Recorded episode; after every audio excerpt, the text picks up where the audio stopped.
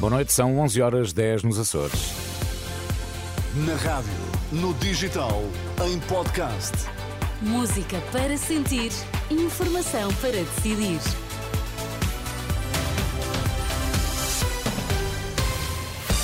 Antes da edição da noite, vamos às notícias em destaque a esta hora. Cinco empresas multadas pela Autoridade da Concorrência por formação de cartel para a prestação de serviços a hospitais. Atenção que os cowboys podem voltar a parar em março, mas desta vez por tempo indeterminado.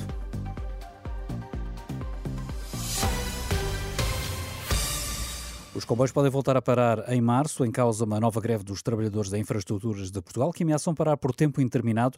Ouvido pela Renascença, o presidente da Associação Sindical dos Profissionais do Comando e Controlo Ferroviário lamenta que se mantenha a falta de condições de trabalho. A nossa profissão nunca foi regularizada. Temos controladores de tráfego aéreo, temos controladores de tráfego marítimo, não temos controladores de tráfego ferroviário, porque não interessa nem ao sistema, porque não querem pagar e não querem dar condições de trabalho e condições às pessoas para, para, para poder elaborar na profissão de acordo com, com critérios de qualidade e, portanto, nós, chega a 2024 e havendo sempre recusa em relação a isso, não há mais hipótese que não ir para a greve. Adriano Filipe, ouvido pela jornalista Anabela Góis. Também descontentes, o Sindicato Nacional da Polícia colocou oito caixões frente à Assembleia da República, em mais uma noite de protesto dos profissionais da PSP e da GNR. Armando Ferreira, do Sindicato Nacional da Polícia, explica que cada um dos oito caixões simbolizam um ano de governação do Partido Socialista e critica o desinvestimento no setor da segurança pública. Foram oito anos em que tivemos um governo que pela primeira vez conseguiu fazer com que as pessoas não quisessem ser polícias. Nós estamos sempre com a esperança de que as coisas possam mudar e que seja corrigido o erro que foi cometido ao se esquecer os profissionais da Polícia de Segurança Pública e os militares da Guarda Nacional Republicana relativamente à atribuição de um suplemento de missão à semelhança do que foi atribuído e muito bem aos nossos colegas da Polícia Judiciária. Portanto, nós esperamos que esse erro seja rapidamente corrigido, independentemente de estarmos perante um governo em funções, nós consideramos, e já vários especialistas constitucionalistas vieram também dizer, que o Governo tem todos os poderes legítimos para resolver este problema ainda durante o seu mandato. Armando Ferreiro, do Sindicato Nacional da Polícia, os profissionais da PSP e da GNR continuam hoje mais um dia de protesto frente à Assembleia da República. A Autoridade da Concorrência condenou cinco empresas ao pagamento de quase 7 milhões de euros por terem formado um cartel em concursos públicos para a prestação de serviços a hospitais.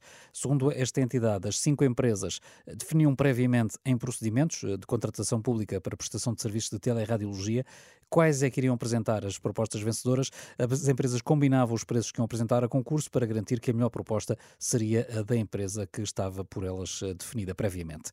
O Instituto do Mar e da Atmosfera coloca hum, todos os distritos sob aviso amarelo esta terça-feira, devido à chuva e ao vento, um aviso extensível também ao arquipélago dos Açores, nas costas sul e zonas montanhosas da Madeira e toda a ilha de Porto Santo. Vão estar sob aviso laranja por causa da chuva e do vento. O aviso laranja é o segundo mais elevado numa escala de 4. Lá por fora, um passo mais nas presidenciais norte-americanas, com o arranque da escolha do candidato republicano às eleições de novembro. No Iowa, Donald Trump joga o seu futuro nas mãos eh, dos seus oponentes, numa corrida contra contra DeSantis e Nikki Haley, que, segundo as sondagens, estão muito distantes de uma vitória. Lionel Messi voltou a ser considerado pela oitava vez jogador de futebol do ano, ganhou o prémio de Best. Em femininos, a melhor jogadora foi Aitana Bonmati. Nos prémios atribuídos pela FIFA esta noite, dois portugueses fizeram parte da equipa do ano, Ruben Dias e Bernardo Silva. Quanto ao treinador, foi eleito Pep Guardiola, a melhor treinadora foi Sarina Weigman, holandesa que treina a seleção inglesa. Já a seguir, a edição da noite. Edição da noite.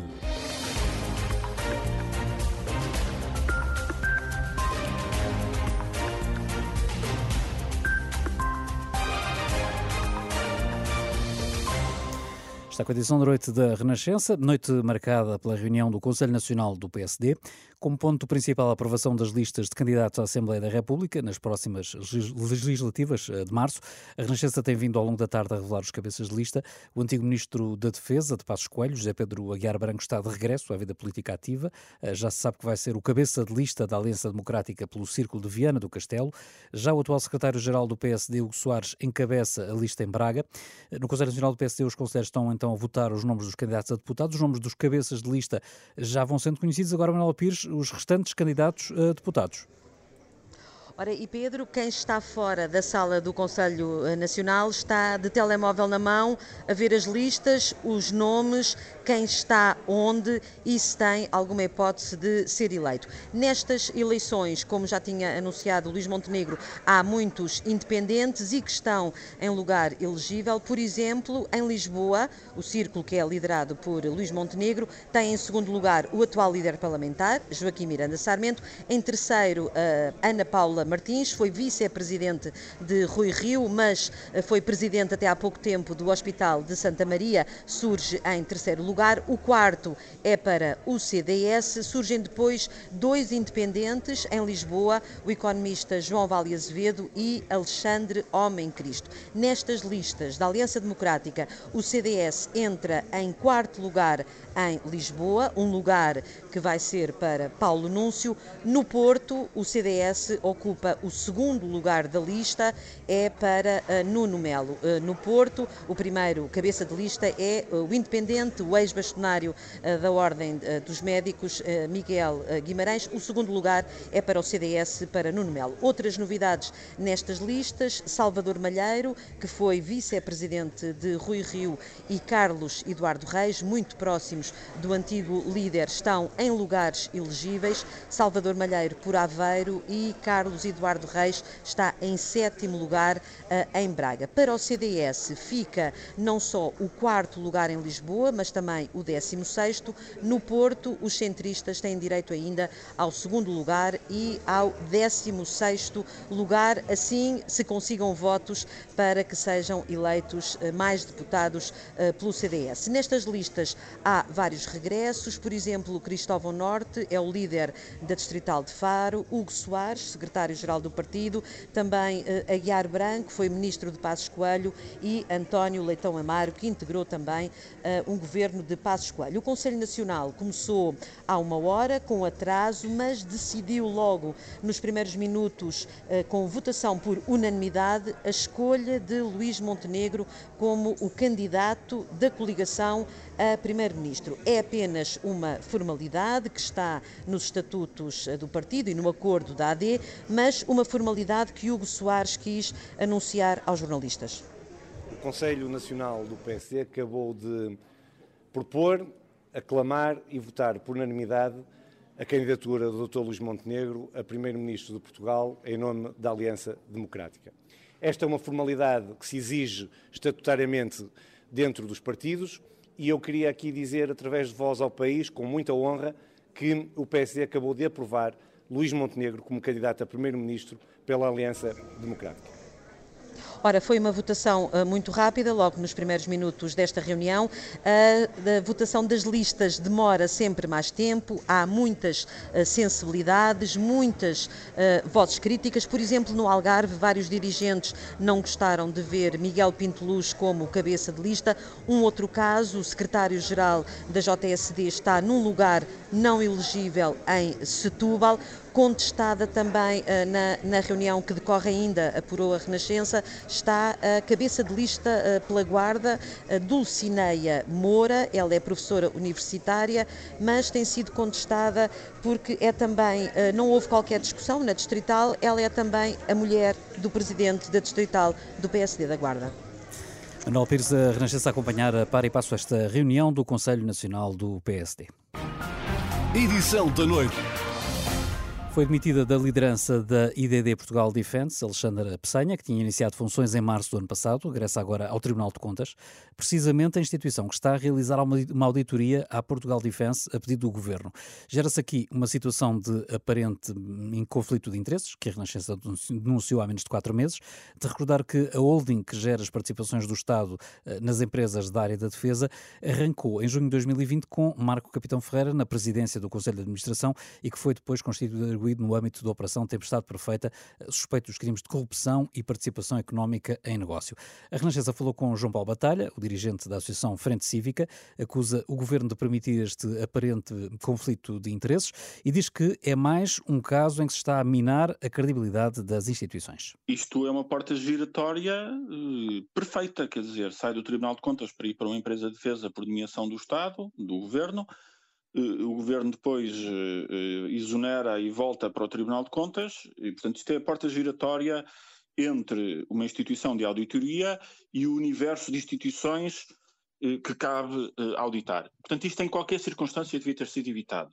Nesta circunstância em particular, não, estou, não só ela esteve numa instituição sujeita ao controle da auditoria do Tribunal de Contas, como estava essa instituição e ela própria a ser alvo da auditoria. E agora, sem a auditoria eh, estar ainda completada, ela volta para o Tribunal de Contas. E, portanto, isto é um exemplo claro de portas giratórias e da forma como a nossa teimosia em não gerir conflitos de interesse, em não ter regras claras, para além de umas declarações de papel que não servem para nada, acaba por eh, beliscar a própria credibilidade das instituições. O Tribunal de Contas já veio dizer que não haverá conflito de interesses porque vai para uma área completamente diferente e que não tem nada a ver com as auditorias. Temos de aceitar esse tipo de justificação ou deveria de haver mais para além disso? Bom, é inteligente da parte do Tribunal de Contas não a colocar no gabinete do Presidente, onde ela trabalhou durante vários anos. O facto dela ir para um grupo de estudos eh, sugere que ela possa ser posta, para usar a expressão desagradável, na prateleira, enquanto a situação não se esclarece, eh, numa posição em que eh, não esteja, pelo menos em capacidade direta de exercer alguma pressão ou alguma influência. Mas ela está dentro da instituição, de uma instituição que conhece. E, e, portanto, há sempre, pelo menos, a aparência do conflito de interesses e há sempre o risco eh, de ela poder intervir eh, ilegitimamente, mas, mas com acesso prático às pessoas que estão a fazer a auditoria. E, portanto, da parte do governo onde esta situação foi gerada, eh, devia haver o um mínimo de sensibilidade de perceber que instituições de auditoria têm que estar separadas do resto do universo da administração pública. E, portanto, é, é sempre má ideia ir recrutar pessoas de instituições de auditoria para gestão pública. E se esses recrutamentos são feitos, devia haver regras para impedir que essas pessoas depois regressem às instituições de auditoria, porque estas portas giratórias destroem por completo a separação que tem que haver eh, e a independência que tem que haver e o distanciamento que tem que haver entre quem faz auditorias e quem é auditado. Esta é uma situação embaraçosa para o Governo ou para o Tribunal de Contas?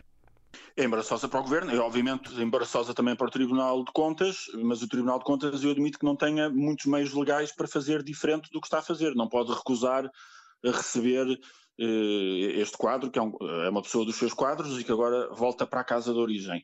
Mas seguramente o Governo devia ter evitado estas coisas e eu acho que o próprio Tribunal de Contas tem que tomar uma posição sobre eh, a inexistência de mecanismos para gerir estas situações. João Paulo Batalha, da Associação Frente Cívica, entrevista à jornalista Fátima Casanova. Edição da noite. Há cada vez menos doutorados a seguir a carreira de professor universitário ou de investigador dentro do Sistema Científico Nacional. É a conclusão a que chega um estudo da Fundação para a Ciência e Tecnologia, depois de analisar o percurso de quase 6 mil antigos bolseiros da FCT. A ideia é conhecer melhor o impacto do financiamento da Fundação nas carreiras de investigação, Cristina Nascimento. É um documento inédito e que permite olhar para o percurso de 5.819 pessoas que entre 1995 e 2012 beneficiaram de bolsa de doutoramento da Fundação para a Ciência e Tecnologia.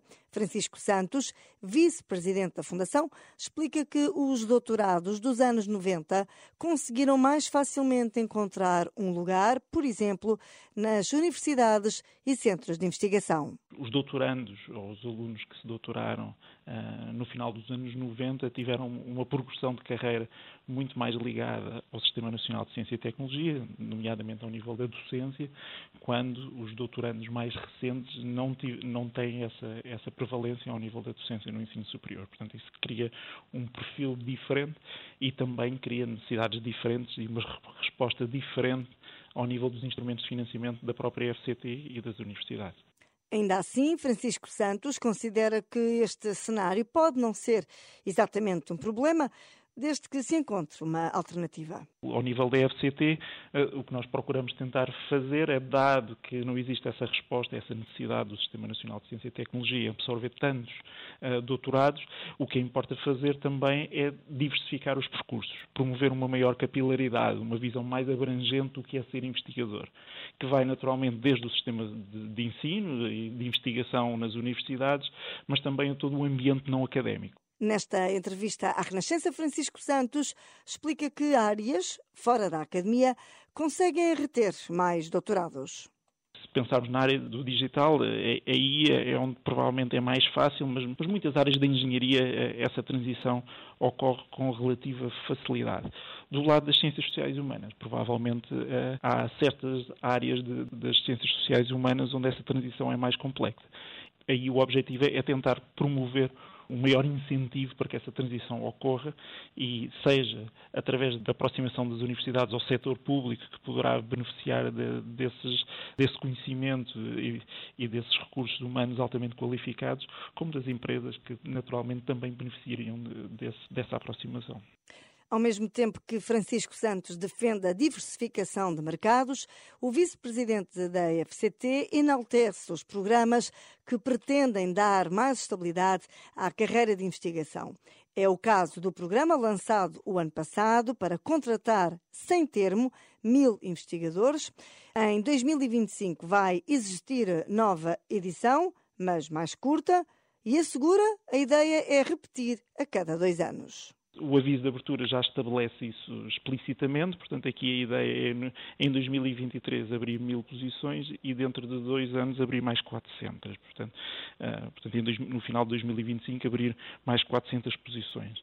O escalonamento uh, é, uh, e, e estes números foram discutidos e acordados não só com a com, com os reitores, um, com o CRUP, mas, mas, também com outras organizações de, uh, e sindicatos representantes dos investigadores.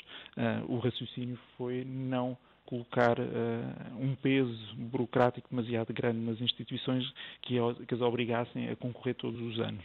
Uh, o escalonamento de, de, fazer em dois anos, uh, uma periodicidade de, de dois anos, decorre também desse objetivo. Francisco Santos, vice-presidente da Fundação para a Ciência e Tecnologia, refere ainda que os dados do estudo sobre o percurso dos bolseiros de doutoramento indicam que 88% concluíram a qualificação, uma taxa, assegura, elevada a nível internacional.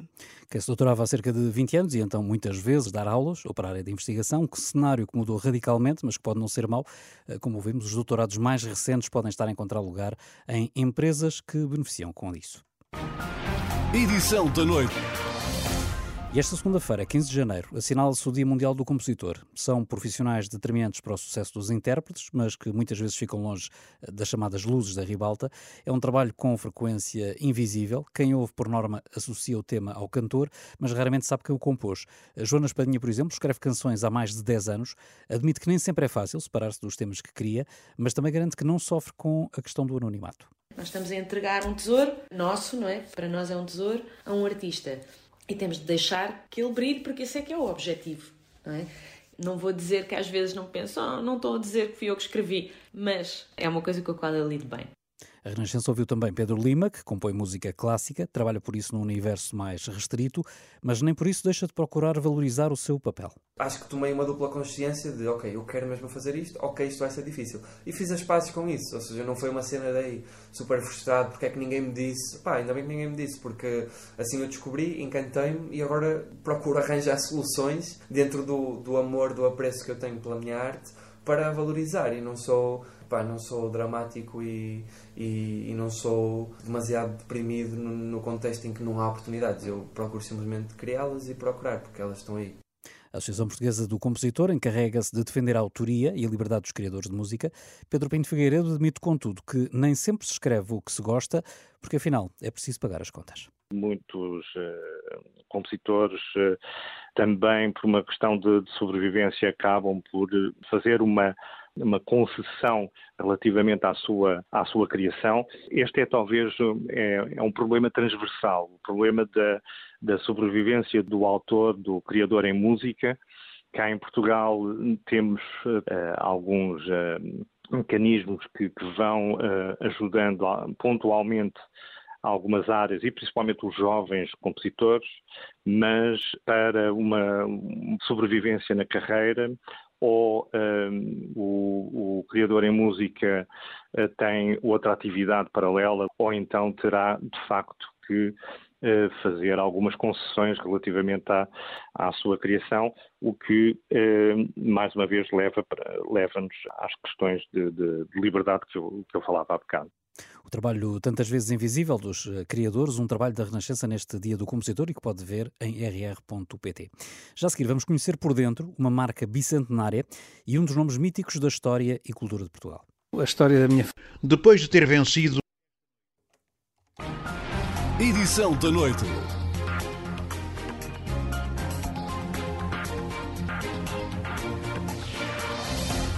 É uma marca que se associa a Portugal, mal se ouve o nome. Este ano a Vista Alegre está a celebrar 200 anos de vida. São dois séculos cheios de histórias de uma fábrica que exporta mais de 70% da sua produção e que desde 2009 foi resgatada pelo grupo Visabeira. 650 trabalhadores eh, produzem as peças, umas de forma mais manual, outras de forma mais industrial. A repórter Maria João Costa esteve no coração da fábrica, em Ilhavo, no distrito de Aveiro, onde foram lançadas as celebrações dos 200 anos e onde conheceu de perto a história desta fábrica centenária intimamente ligado à história da Vista Alegre. Eu costumo dizer que nasci na Vista Alegre. Meu pai foi administrador da Vista Alegre, meu avô foi administrador da Vista Alegre. No meu ramo existe uma relação de trabalho com a Vista Alegre ininterrupta desde a fundação. Eh, Incluindo a si. Incluindo a mim. Eu já estou na Vista Alegre há mais de 30 anos, portanto, enfim, é uma relação fortíssima, intensíssima, de uma enorme ligação afetiva que continua a marcar a família Pinto Bastos, sem dúvida nenhuma, e que é um enorme motivo de orgulho para todos nós. João Pinto Basto é descendente de José Ferreira Pinto Basto, fundador da Vista Alegre. É a sexta geração e mantém a ligação à fábrica criada em 1824 por aquele que diz ter sido um visionário. Era um cidadão do mundo que tinha negócios uh, espalhados pela Ásia, pelo Brasil. De facto, a porcelana era uma indústria uh, que dava estatuto e acredito que esse terá sido também uma das razões pela qual ele, ele investiu nesta, na Vista Alegre, com vontade absolutamente férrea, portanto, em condições dificílimas, complicadíssimas, e com alguma loucura pelo, pelo meio, uma, um grande arrojo, seguramente uma grande ousadia. Foi um sonho que realizou e, e, e graças a Deus, para bem seguramente a família Pinto Basto, mas também de, de, Portugal. 200 anos depois, em Ilhavo, o dia da fábrica começa cedo, às 8 em ponto.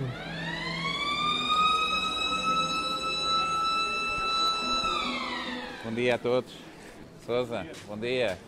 Olá, bom dia. Teodorico bom Paes dia. conhece o rosto de cada um dos trabalhadores com que se cruza. Ele é o diretor da Unidade Industrial da Vista Alegre. Nós temos seis fábricas. A porcelana é toda feita aqui. Nunca, e esse é um outro dado curioso, nos 200 anos, e houve vários processos de hum, evolução, nomeadamente da capacidade de subcontratação na Ásia, e a Vista Alegre nunca, nunca evoluiu para essa estratégia, o que é uma das razões pela qual hoje temos um parque industrial moderno e um dos mais bem preservados da Europa e mais competitivo. 650 trabalhadores produzem por dia em Portugal, em média, 50 mil peças, 75% das quais são exportadas. Espanha e França são os principais mercados, mas a Vista Alegre tem também crescido no Brasil, Estados Unidos e agora na Ásia e Médio Oriente. O coração da fábrica já sofreu problemas cardíacos, mas nos 200 anos bate forte, diz Nuno Barra,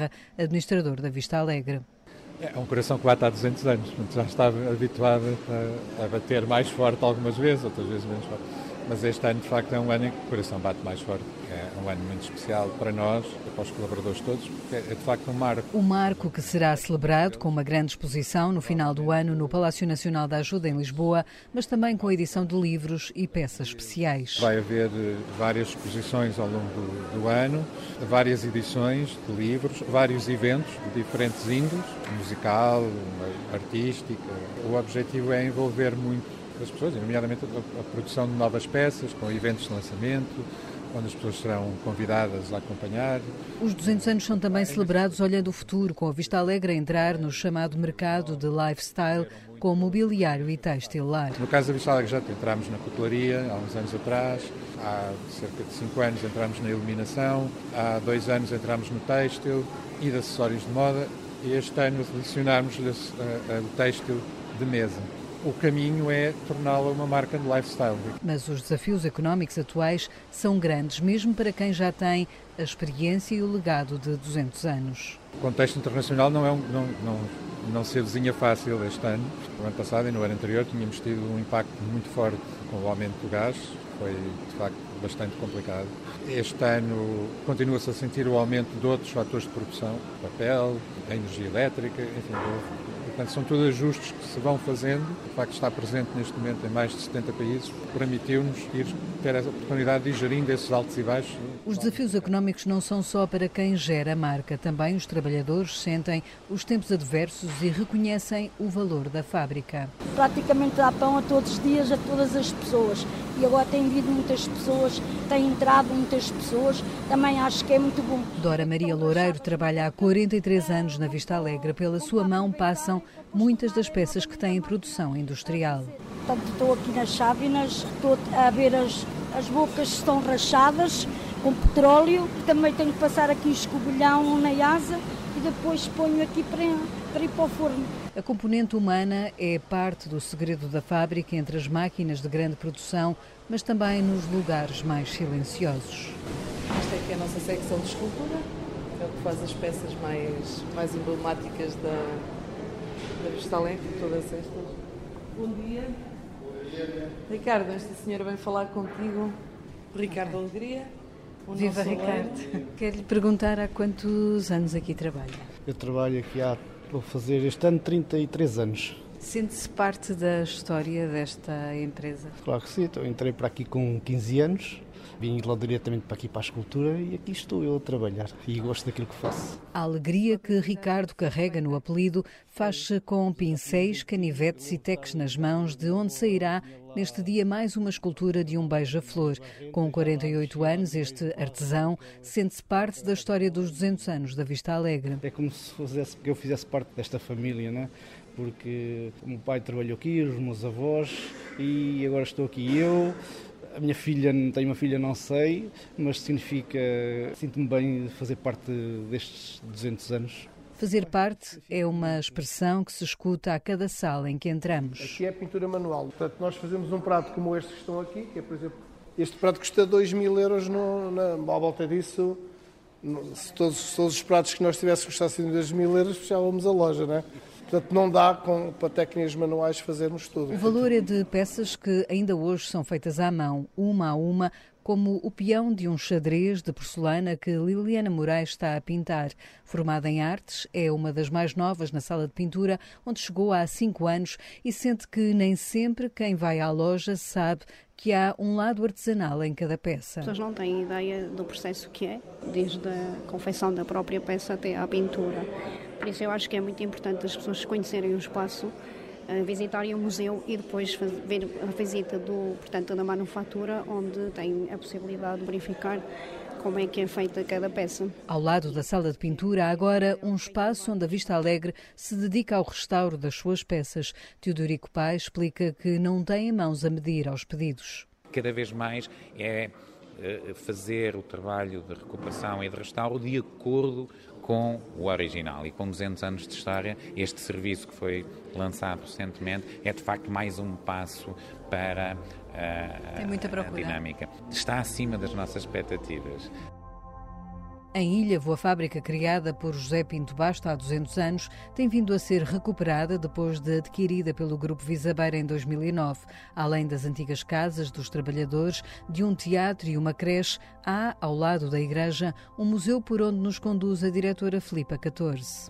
Temos, por exemplo, os pincéis, as tintas da Paro, as medalhas atribuídas a funcionários quando cumpriam os 25 anos de trabalho. Isto ainda hoje acontece na Festa da Vista Alegre. Pela Já fábrica passaram gerações, desde trabalhadores aos familiares do fundador. João Pinto Basto, que hoje dirige o Clube de Colecionadores Vista Alegre, vinca a importância da marca que vai impressa em cada prato. Há uma história muito curiosa do administrador desta casa que, numa visita ao armazém, virou um prato e estranhamente verificou que o prato não tinha a marca e obrigou enfim, o pessoal do armazém a revirar todos os pratos para verificar se faltava alguma marca. E parece que no final do dia o único prato que não tinha a marca eh, foi aquele que ele, que ele levantou. O que isso quer dizer sobre isso a marca? exemplifica e traduz muito bem a importância que a marca sempre teve nesta, nesta, nesta casa. Marca bandeira, como lhe chama João Pinto Basto, a Vista Alegre acrescenta este ano ao seu símbolo um logo desenhado por Pedro Cerqueira, em que os dois zeros dos 200 anos são transformados no símbolo do infinito. A Vista Alegre é um exemplo de, de resiliência. É? Atravessou momentos, de, eu diria, de, de, muita glória, atravessou momentos muito difíceis, uh, mas uh, esta cultura de empresa baseada e centrada nas pessoas que aqui trabalhavam, explica em grande medida a resiliência da, deste, da marca. E aqui estamos 200 anos depois. E que venham mais 200.